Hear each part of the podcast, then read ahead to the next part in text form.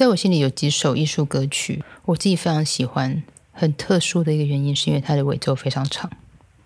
而且都是给钢琴。我觉得任何学钢琴的人，可能会对这些曲子，比如说像胡格沃夫的《Air East》春来了，或者是说像杜巴克 （Dubak） 的《费迪雷》。那我今天呢，要从 Dubak 的《费迪雷》费迪雷说起。每次讲到杜巴克这位作曲家，我总是会想到德国艺术歌曲的胡格沃夫，因为他们两个人有一个有一点相近的特点，就是他们创作的年份其实都不长。像胡格沃夫，他在短短的十三年当中创作了他这一生所有的一个。读艺术歌曲的曲量之后，其实之后就有点像是江郎才尽般。那甚至于说，其实是因为精神上面的一个溃败，那后来就再也没有再出产任何的作品了。那杜巴克他总共创作了约莫是十七首的曲子，大部分都是在一八八四年前完成，以及在一八九五年前出版。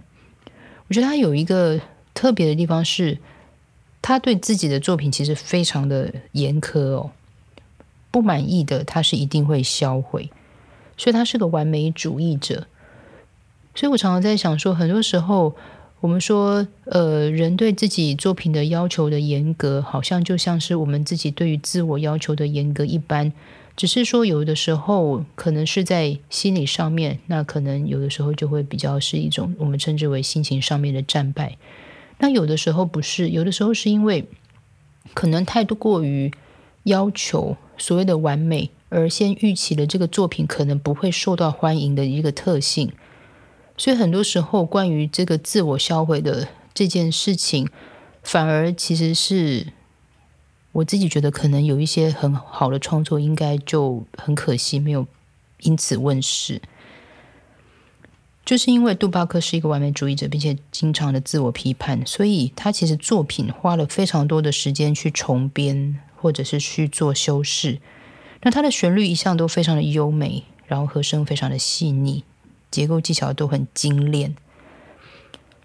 所以像我刚刚提到的，比如说像费迪雷，甚至像拉比翁特利约，就是前生的这首曲子。他其实的钢琴技巧的确相较之下都比较复杂，并且常常带着如管弦乐般的稠密音色。这也是呃，有的时候我们在看到有一本就是专门在讲到法文艺术歌曲的诠释，贝尔纳克所所著作的这本关于诠释的书籍哦。他在讲到杜巴克的音乐的时候，也同样有提到一句，就是他的钢琴的声部有些时候我们可能必须要想着管弦乐的色彩。所以这就是杜巴克他对于他自己声乐作品的严格要求。那如果我们要先从他自己个人对于声乐作品的见解有些什么样子的叙述，其实很多人都对歌手或对人生其实都有独特的见解。像之前有讲到的 Renato On，因为他本身是一个非常会唱歌并且是优秀的男中音。所以我觉得，在他的音乐当中的一些醇厚，或者是说他在一些声线上面的处理，我觉得因为理解所产生出来的作品跟这个旋律线的这个拿捏，我觉得会有一种特别独到之处。所以这也是为什么我觉得十九世纪在面对很多作曲家在看他们的音乐史或他们的背景的时候，常常会发现他们不仅是杰出的作曲家，同时也是很优秀的钢琴家。那杜巴克就像刚刚说的，他对歌者跟人生极有自己的看法以及品味。他不喜欢卖弄声音，他喜欢音色能够如同小提琴一般音乐流畅，然后乐句处理很有弹性，声音具有张力，而且钢琴的部分要弹的很有感情，最好能像一件礼服包覆着人生，不要意图钢琴化，而是要想象着管弦乐的声响。带着一颗思考的心，所以我常常会觉得说，像管弦乐的作品的声音，或者是说像歌剧等等，像这些所谓的大型的题材当中，其实都包覆着很多情感上面的一些声响，而所谓的情感上面的声响，常常是影响我们在去做细腻的作品的时候，一个丰富的声音的参考的泉源。所以，我们常常就说，呃，由奢入俭难，由俭入奢易。所以，我们对于声音的取材上面来讲的一种想象，其实也是有点像是这个样子。如果我们在心中，如果我们在心中有很丰沛的声音，其实对于一些细腻之处。反而容易去理清，并且可以在当中做出更多的层次。《费迪列》这首曲子是创作于呃一八八二年，它的场景是这个样子的：有一位年轻的男孩，他和他的爱人费迪列一起躺卧。在一个犹如地中海般的一个风景里，这时风和日丽，阳光正灿烂。他的爱人菲利雷安静地睡在他的旁边。他期待，他在音乐当中，除了说说这些风景，他期待，他期待着夜色的来临，他期待着当日光落下之后。你会用你的吻，你会用你的爱来回报我。所以在刚刚开始的时候，速度跟音符的实质是很单纯的，慢又安静，会常常一直听到。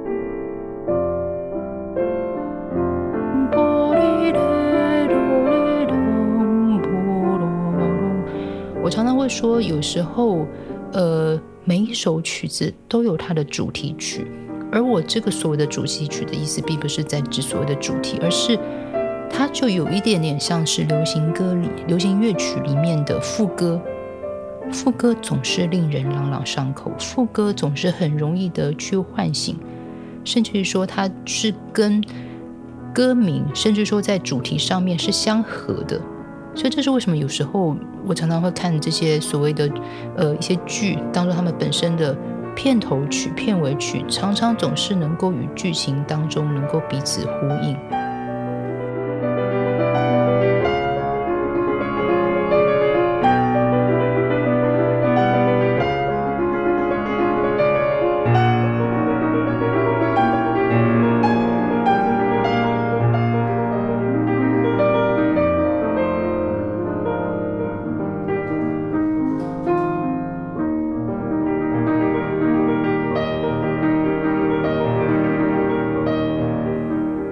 而这首曲子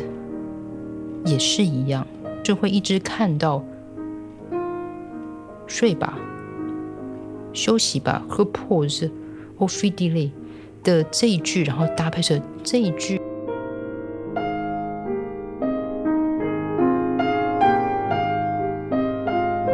所以当后来这是第二段，那后来再进入到第三段的时候，调性又转了之后，它会变成是从三连音渐渐的走到。所谓的十六分音符，这个时候谱上才有一个呃明显的一个清楚跟你写到说 a p p r o v i t 就稍微能够再活泼一点。有的时候，呃，我们在面对比较长的乐曲，也就是说，可能在乐段上面比较多的分段，我觉得很多时候，我们如果愿意在乐式需要歌唱的作品。好好的去面对作曲家本身已经写好的音符时值，然后依照上面的一些呃速度上面的指示，或没有速度上面的指示的时候，我们依照着刚开始的速度数着拍子，因为我从来不觉得数拍子是一件没有音乐性的事情。我觉得最棒的音乐性，才是从数拍子当中去接触原始的音乐精神所产生出来。的结果，所以当如果我们今天顺着这首曲子，从四分音符慢慢走到八分音符，慢慢走到三零一个小节，然后之后再走到十六分音符，当它顺着的时候，我们才会明白，速度的顺风车，并不是由我们自己去起那个风，速度的顺风车。是顺着杜巴克的脚脚步，是顺着这个曲子的脚步，他一点一点的带过来。所以，当有的时候我们回头用这样子的感觉去面对我们从以前开始所学习的基本功，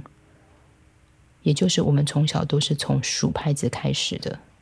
什么时候变成熟了，我们会离数拍子遥远了呢？成熟不见不是就是更明白基础的一个美好性。所以，当如果我们这样子过来，然后随着音乐，然后随着渐强，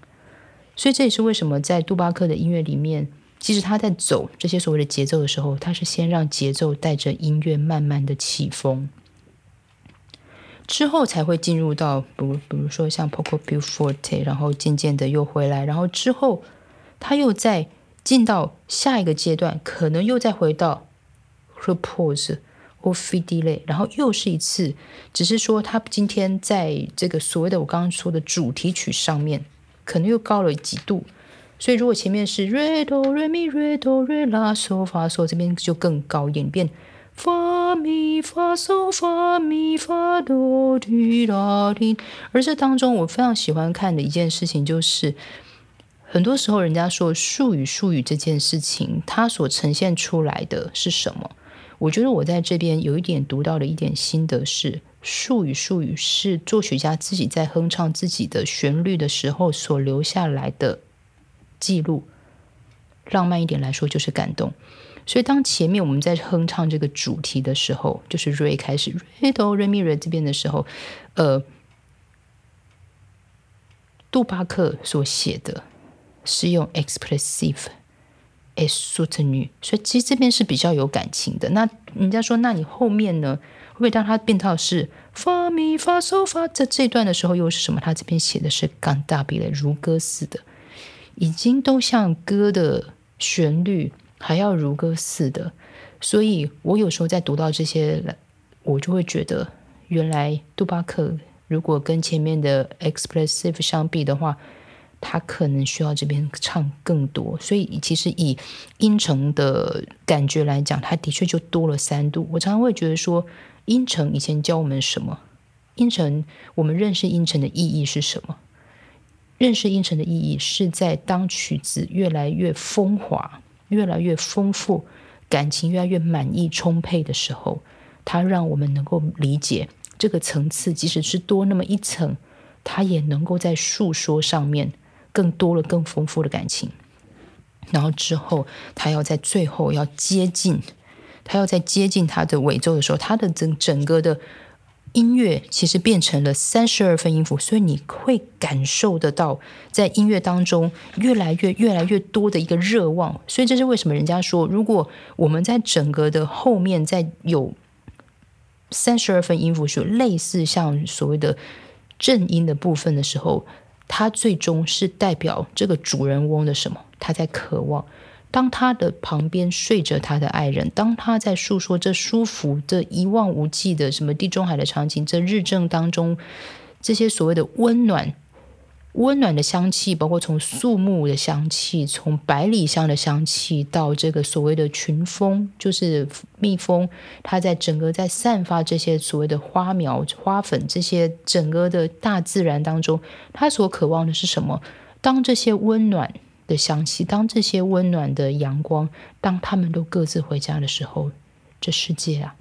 就只剩我跟你了，菲迪雷。那这个时候，我等了这么久，菲迪雷，你要给我我一直在等待的报偿，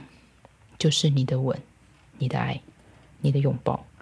所以我觉得是这个东西所代表的一个真实，在呃音乐当中所产生出来渴望，这是我常常有的时候会觉得，方文艺术歌曲，特别是在讲求氛围的时候，人总是或作曲家总是在一些节奏当中，你会不会觉得他会去煽煽动他那样子的一个香气，去煽动他那样子的一个光彩，然后去煽动这样子的一个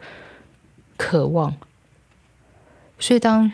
最后，最后只剩下钢琴独白的时候，这是我常常很多时候去面对钢琴独白这四个字的时候，我真的觉得每一个艺术歌曲为什么总是觉得它的内涵跟他们里面的奥秘是如此的多？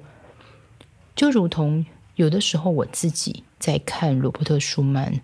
在写这个所谓的呃女人的爱与生跟诗人之恋，他特别的尾奏，我觉得他